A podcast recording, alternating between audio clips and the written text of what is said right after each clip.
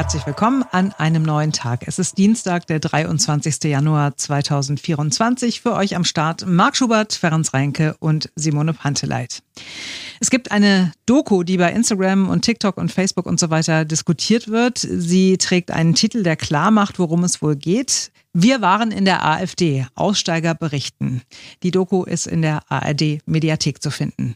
Wo sind deine roten Linien und wo waren sie zu dem Zeitpunkt, als du in die Partei eingetreten bist? Ja, und weil die AfD und die Diskussion um ein Verbot gerade so viele Menschen bewegt, haben wir beim Berliner Rundfunk 91.4 heute früh natürlich auch darüber gesprochen. Also Ex-AfD-Mitglieder geben Einblick in das, was bei der AfD so abgeht, Dinge, die man nicht jetzt regelmäßig mitbekommt. Und alle hatten ganz offensichtlich das Bedürfnis, über ihre Zeit bei den Rechten zu berichten. Äh, ein ganz prominenter war auch dabei Jörg Meuthen, der war ja mal Parteichef bei der AfD. Ich mache nicht Provokation um der Provokation will. Das machen ja in der AfD auch viele. Da wüsste ich Ihnen Namen zu, zu nennen, die wahrscheinlich kommen würde auf die gleichen Namen wie ich, die provozieren um des Provozierens willen. Das kann es nicht sein. Dazu ist, sind, sind die Themen unserer Zeit auch viel zu ernst. Ja, das ist kein Spiel. Seit 2013 war Meuthen in der AfD. Als er sie so rund neun Jahre später verlassen hat, da hat er von totalitären Zügen gesprochen. Die AfD, die habe sich radikalisiert und sie habe auch nichts mehr mit der Partei von Gründer Bernd Lucke zu tun. Das sagt auch das Ex-AfD-Mitglied Franziska. Die Stimmung in der AfD in den ersten Jahren nach ihrer Entstehung war das mit das Aufregendste und auch das, ähm, das Spannendste und auch, es war eine sehr erfüllende Zeit. Es war, ist nicht zu vergleichen mit dem, was jetzt in der AfD passiert. Ganz unterschiedliche Menschen haben da an einem Tisch gesessen, ihre Erfahrungen eingebracht und wir haben zusammen überlegt, wie können können wir es denn besser machen? Ja, alle, die in dieser Doku vor der Kamera zu sehen sind, sind sehr selbstkritisch, gehen offen mit ihrer politischen Vergangenheit um. Zum Abschluss ganz kurz noch André. Manchmal fragt man sich doch noch, wie man da den Weg bereitet hat. Ja, wer also genauer wissen will, wen er wählen würde, wenn er sein Kreuz bei der AfD macht, einfach mal die Doku gucken, ist sehr, sehr aufschlussreich. Ich habe es noch nicht gesehen. Äh, vermutlich aber erfährt man nicht viel Neues. Aber also ne, wenn man jetzt, ich muss mich ja beruflich ein bisschen äh, näher mit äh, AfD und Politik und Parteien und so äh, befassen. Aber wenn man dafür keine Zeit hat und das nur so ein bisschen über sich ergehen lässt und auch mal sagt, oh, kannst die ganze Nachrichten, kannst du echt nicht mehr hören, diese ganze, ne? Ähm, dann könnte äh, so eine Doku dann doch dazu beitragen, dass der eine oder andere nochmal äh, drüber nachdenkt. Ich finde es halt spannend, dass da wirklich Leute sind, die, die selbst mitgemacht haben. Ne? Also weil wir Medienleute, wir können ja viel erzählen und viel darüber berichten, was, wo, wie irgendwie bei Geheimtreffen und so stattgefunden hat. Ähm, wir waren aber alle nicht dabei. Ne? Wir können ja nur wiedergeben, was andere ähm, darüber berichten. Aber Leute, die halt wirklich Insider waren, die auch wirklich mitgemacht haben und die ja auch sagen, zum Beispiel, äh, die AfD hat Pläne in den Schubladen, die sind schlimmer als das, was die NPD jemals vorhatte. Also das finde ich halt nochmal, hat nochmal irgendwie ein, ein anderes Gewicht und es sind anderthalb Stunden, die man sich wirklich auf jeden Fall mal angucken sollte. Ja, und dann haben wir Feedback bekommen, Simone. Ja, von Karin aus Falkensee. Danke an Karin. Sie hat gestern unsere Moderation über die Anti-AfD-Demo am Wochenende gehört und hat uns eine Sprachnachricht geschickt. Falls ihr das auch mal machen wollt, geht per WhatsApp an Berlin 914 25 914. Zum einen finde ich es wirklich schockierend, dass immer noch davon die Rede ist, dass Leute die AfD aus Protest wählen. Jeder, der die AfD wählt, wählt sie aufgrund des rechten Gedankengutes. Und ich finde, wenn Sie anderes hier im Radio behaupten, ist es eine Verharmlosung dessen, was die Bürger tun, wenn sie die AfD wählen. Ja, wir haben ja gestern äh, gesagt, naja, äh, die AfD wird von vielen Menschen gewählt, die vielleicht gar nicht recht sind, sondern die einfach nur denen da oben mal zeigen wollen, ähm, wo der Hammer hängt. Und äh, ich kann Karins Argumentation nachvollziehen. Und mhm. sie ist relativ nah auch bei der Argumentation eines sehr prominenten Politikers in Deutschland, CDU-Politiker und Ministerpräsident von Nordrhein-Westfalen, Hendrik Wüst. Er hat heute früh im Podcast Table Today mit dem Journalisten Michael Brücker auch über genau dieses Thema gesprochen. Sie bezeichnen die AfD, um die es ja hier geht, in diesen Wochen als Nazi-Partei. Machen Sie sie damit größer und helfen Sie am Ende damit durch diese öffentliche Beschimpfung einer gesamten Partei und dann auch deren Wählerschaft als Nazis? Ich beschimpfe ja nicht die Wähler. Ich glaube nur, dass wir als demokratische Parteien auch mit dem Rückenwind der Demonstrationen gut beraten sind, dann eine sehr, sehr klare Sprache zu sprechen und das Kind beim Namen zu nennen. Und wenn ich sehe, wer ist da führend in der Partei, das ist ein Herr Höcke, der zieht im Hintergrund die Strippen. Er sorgt für Mehrheiten auf Parteitagen oder versagt sie. Er gibt ideologisch den Weg vor. Das ist ja was völlig anderes als die Professorenpartei, die eurokritisch, europakritisch war von Herrn Lucke. Damit konnte man sich politisch streiten, das konnte man auch nicht gut finden. Aber was wir heute sehen, ist brandgefährlich und deswegen benenne ich es auch klar. Ja, anders als äh, Friedrich Merz ist, äh, ist er ja da wirklich äh, sehr, sehr klar. Er hat ja schon sehr, sehr früh äh, davon gesprochen, dass es eine Nazi-Partei sei und hat es auch mehrfach wiederholt. Und äh, ja, da positioniert er sich auf jeden Fall ziemlich klar. Ich bin auch total dafür, ganz klar zu sagen, wofür die AfD steht und dass man das nicht verharmlosen darf. Also in dem Punkt bin ich äh, ganz doll bei Hendrik Wüst und auch bei Karin. Aber ich glaube halt auch, dass man höllisch aufpassen muss, wie man mit den vielen Menschen in diesem Land umgeht, die die AfD wählen. Ne? Also das eine ist die Partei und die, die handelnden Personen da. Und dann sind da die Leute, die wahnsinnig enttäuscht sind, die frustriert sind, die keine Ahnung haben, wen sie sonst wählen sollen. Ähm, und das sind ja nicht nur eine Handvoll Leute, die alle strunzblöd sind, sondern die einfach ja, in der AfD eine Alternative sehen. Und wenn wir die jetzt in einer Tour beschimpfen und ausgrenzen, dann glaube ich, wird die Spaltung noch viel größer sein. Dann werden die erst recht und quasi aus Trotz sagen, pff, könnt mich mal, ich mache mein Kreuzchen bei, bei der AfD ähm, mhm. und äh, das war's so. Ne? Und also wenn ich höre, dass Agnes Strack-Zimmermann von der FDP, die ich eigentlich immer ganz vernünftig fand, sagt, je größer der Haufen Scheiße, umso mehr Fliegen sitzen drauf. Zitat Ende. Also wenn man alle Wähler der AfD als Schmeißfliegen bezeichnet, ja. dann wird mir wirklich Angst und Bange, weil das ist Spaltung, das ist Ausgrenzung und damit laufen wir Gefahr, dass sich äh, diese Wähler dann quasi radikalisieren und dass wir gar nicht mehr mit denen ins Gespräch kommen und dass wir gar nicht mehr, ne, also irgendwie auf einen Nenner kommen irgendwann mal.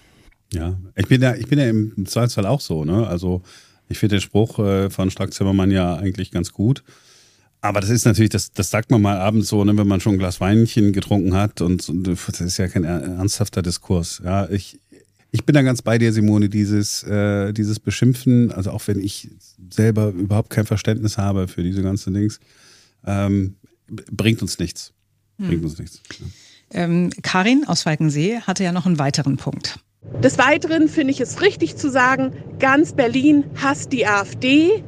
Ja, Hass bekämpft nicht Hass, aber stiller Protest nützt hier überhaupt nichts. Wir müssen klare Worte finden und wir müssen sie laut und deutlich sagen, damit klar ist, um was es hier geht.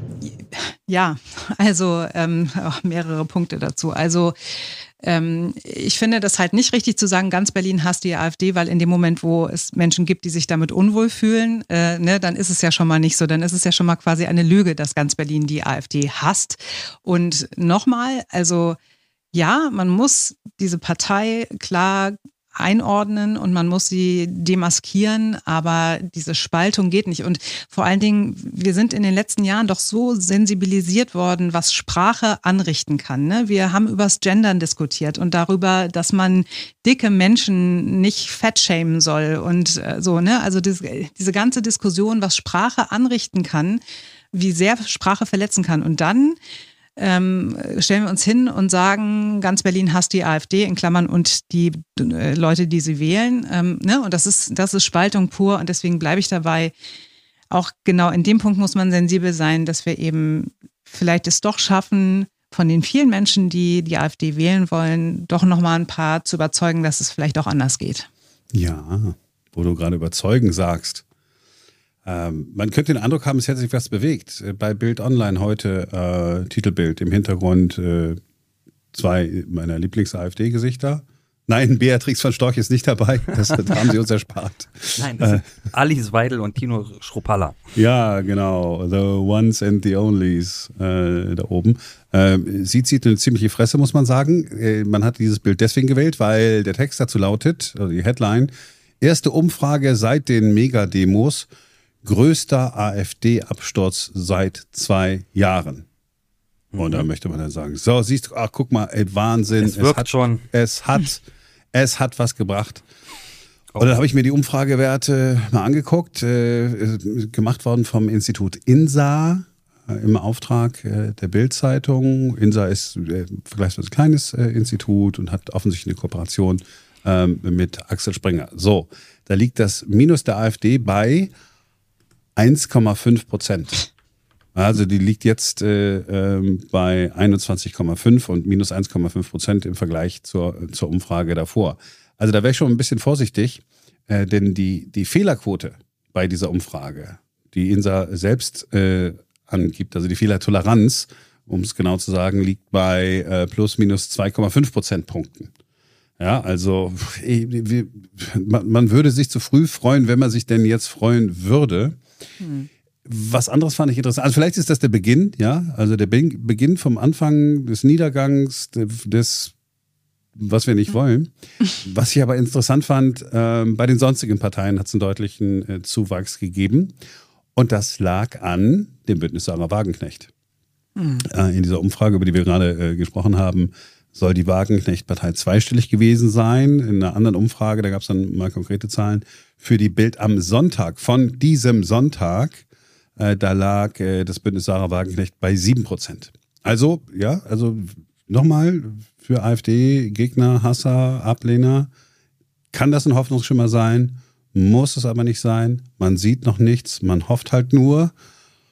Und wir müssen gucken, äh, wie sich das in den nächsten Tagen und Wochen weiterentwickelt. Es kann natürlich sein, dass äh, durch diese negative Berichterstattung, also auch vor allen Dingen dieses, dieses Treffen da in, in Potsdam, also die, die zweite Wannsee-Konferenz, wenn man das denn sagen darf, wenn die AfD da tatsächlich im Ansehen verliert, dann könnte es tatsächlich sein, dass sich der Wagenknecht-Partei dann der Protest versammelt. I don't know. Ja, oder sie gehen zur Werteunion, was weiß ich nicht, ob das so viel besser wäre.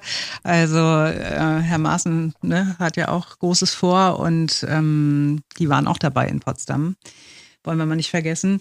Ähm, was ich noch ganz spannend fand gestern, was ich gelesen habe und was ich eigentlich gerne auch mal in der Sendung und hier im Podcast äh, thematisieren würde, dass gestern, weiß nicht mehr, wer es gesagt hat, ähm, gesagt hat, es ist ne, schwierig immer zu sagen, da wurde gegen rechts demonstriert, weil ähm, eigentlich geht es ja gegen rechtsextrem. Mhm. Ja.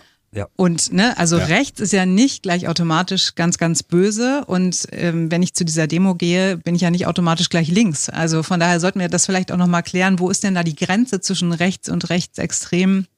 Weil viele Leute das, glaube ich, auch gar nicht so richtig auf dem Schirm haben. Rechtsextrem, rechts und rechtsextremistisch. Ja, also ja. wenn man es jetzt ganz genau nehmen will. Also ich, radikal. Vergessen wir nicht, dass es da auch noch rechtskonservativ gibt. Ja. Ja, ich verallgemeinere das ab und zu in den, in den Nachrichten auf, weil es dann doch ein bisschen, äh, auch, weil das ein bisschen feinsinnig ist. Also du hast recht, äh, Simone, ich will nicht sagen, ne? aber manchmal, wenn die, wenn die Zeit nicht reicht, ja, ja, ich bin dann auch. Klar, ich habe das auch schon so gesagt und habe mich gestern auch direkt quasi ertappt gefühlt, als er gesagt hat, ne, wir sollten auch da sauber in unserer Sprache sein und nicht sagen, dass es eine Demo gegen rechts war oder so, ne, sondern dass ähm, es war eine, eigentlich eine Demo gegen Rechtsextremismus. Oder um es anders zu sagen, es war eine Demo gegen sehr weit rechts, von rechts, von der Mitte. Oder, oder so. oh wow, ja, ich habe äh, hab das Leben aller Beteiligten wieder verkompliziert, aber jeder bringt sein Talent ein hier. So ist es.